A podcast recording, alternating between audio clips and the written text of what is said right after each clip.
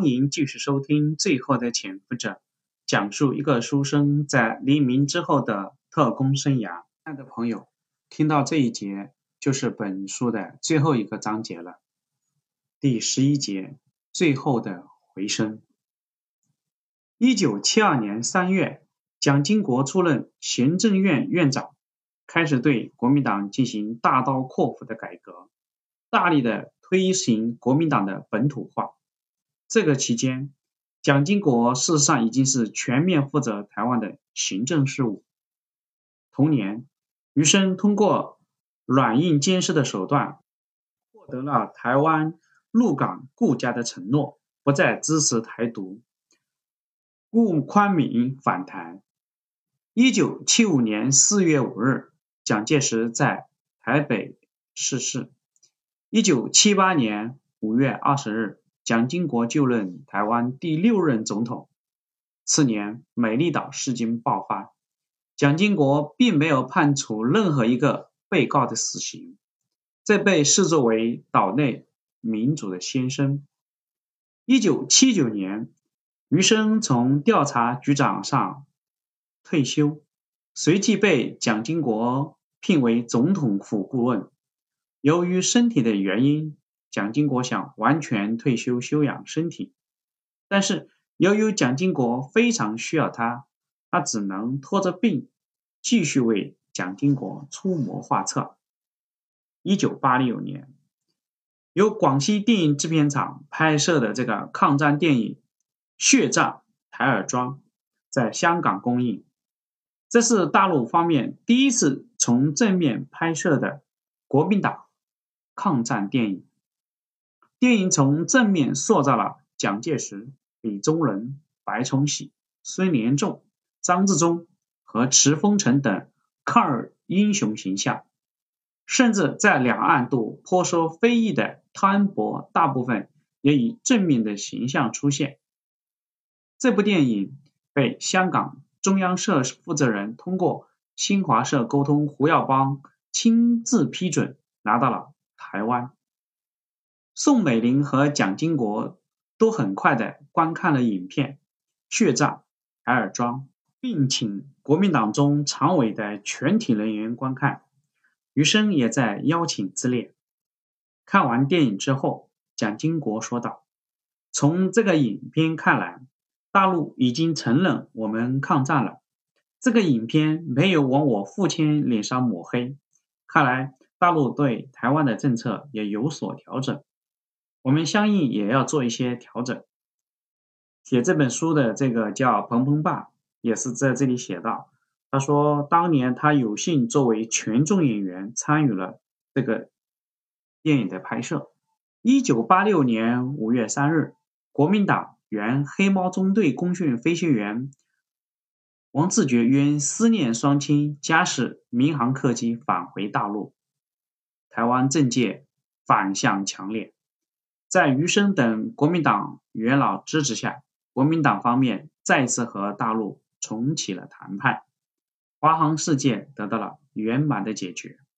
香港《中报》发表社论：“通向历史的转折点，一种认为从不接触到接触，这是一个历史性的突破。”香港《广角镜》的杂志发表了一位台湾老兵的文章。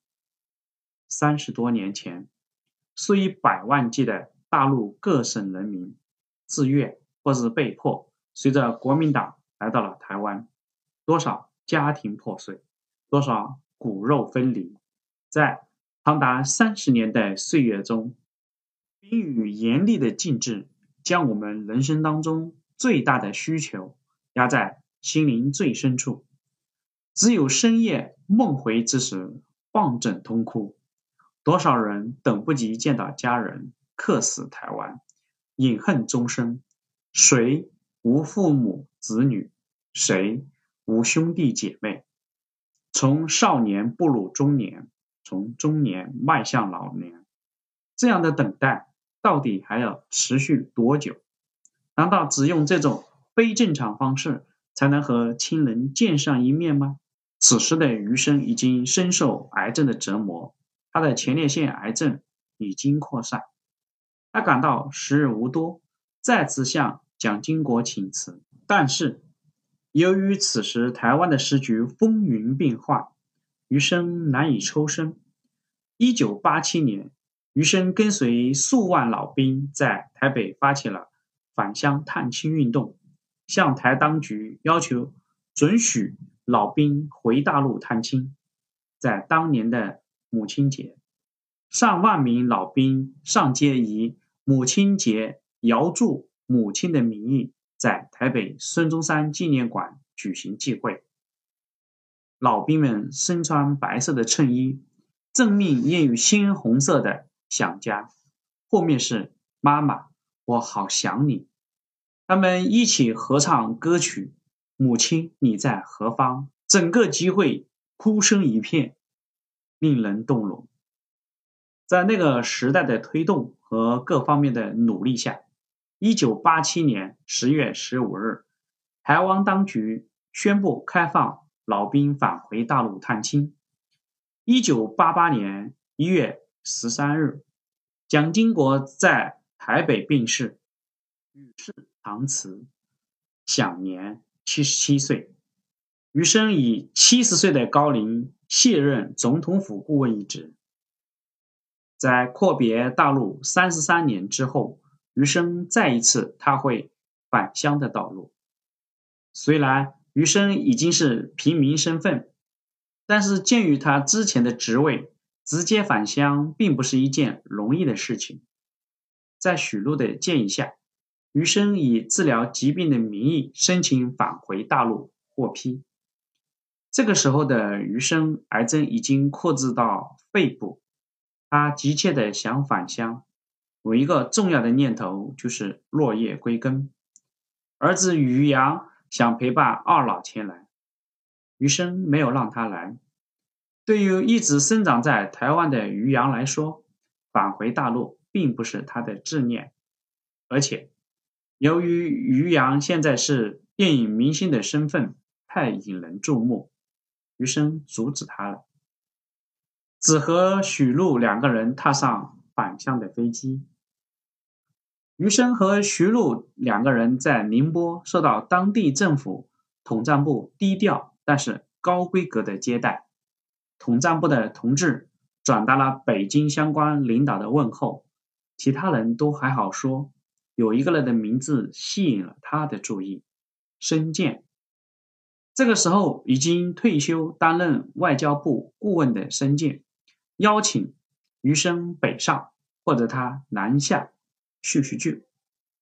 余生通过统战部给申进写了一封信，信中提到自己曾在万荣看到过他，非常怀念曾经的时光，也非常愿意和旧时的同志再一次见面，但考虑到。此时两岸的关系已经走上了正轨，重要的是前进。有些陈年往事不要被再提起，恐怕不利于两岸关系的发展。他婉言的谢绝了申健的邀请，自己已经老了，时日无多，此次回来只愿意回到父亲的故宅，别无他求。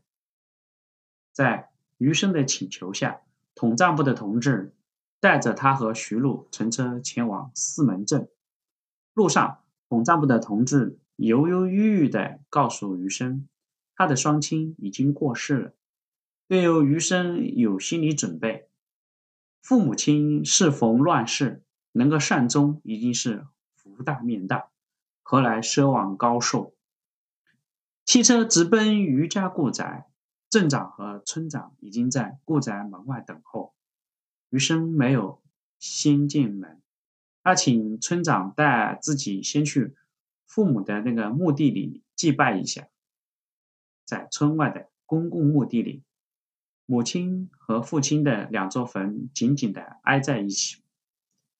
墓碑上显示二人逝世于一九七六年年底。余生和徐璐跪在地上，给父母行了礼。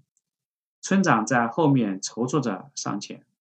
给余生一封信，是父亲写给他的。莫尔，自您走后甚为想念。父母知道而为苍生计，为国家计。虽思念，以宽慰。我与你母亲在乡上没有受任何的委屈，你可宽心。有政府的照拂，派人照顾，我们的晚年非常幸福。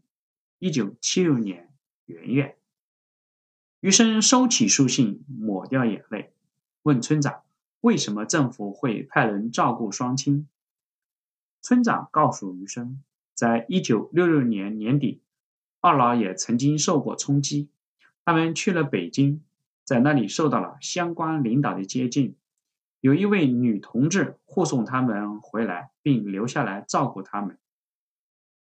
北京相关部门给宁波革命委员会发了一封信，说二老是革命家属，要特殊照顾。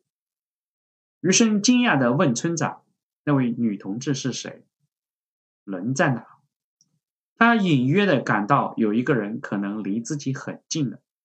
村长领着余生和徐璐。来到一座新坟跟前，他介绍说：“这就是那位女同志的墓。送走了余生的双亲之后，这个女同志没有走，仍然住在余家老宅，每天深居简出。村长只知道，她曾经在五八年被定为右派，后来文革后主动选择来到了余家照顾二老的起居。村里的人都。”叫他徐同志，他是去年刚刚去世的，按照他的遗愿，就葬在这里了。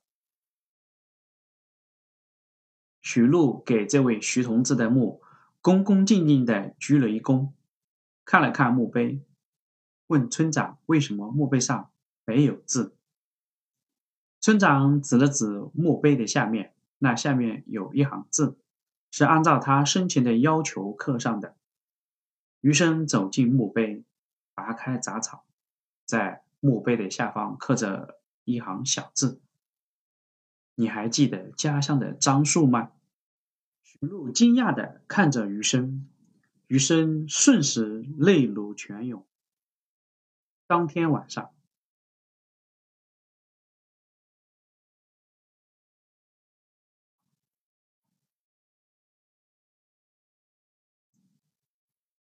余生和徐璐留宿了余家老宅，余生温情地给徐璐介绍了家里的一切。在厢房里面，他看到整洁的陈设，徐璐感慨：“这位许同志真是非常细心的好人。”余生告诉徐璐：“这位许同志就是在香港救了他和杨洋的那位许璐。”夜里面。两个人都睡不着，他们一会儿聊过去，一会儿又聊聊将来。余生感慨，自己唯一的想念就是儿媳妇了。杨洋这个孩子这么大了，怎么还不结婚呢？徐璐埋怨余生根本就不关心儿子，他演了这么多电影，余生一个都没有看。余生不同意。他说他看了一个叫什么“我是云”的电影，儿子演的很好，那个女主角也很漂亮，当儿媳妇最好了。徐璐哈哈笑了，人家那是秦汉的女朋友。余生又不同意了，秦汉不是有老婆了吗？哎，现在的孩子看不懂。第二天早上，许璐一早起来，拉开窗帘，打开窗户。清晨的阳光洒进来，余生突然从床上坐起来，他用手指着窗外，看河山，我小时候的河山。一九八八年五月，余生病逝于宁波余姚余家老宅。在征得了台湾当局和家属的意见以后，中共宁波政府将余生遗体葬在了家乡父母墓地的旁边。不远处就是他曾经的接头人林峰的墓。好，这一节就讲到这里，谢谢你的收听。本书到这里就全部讲完了，再次感谢你的收听。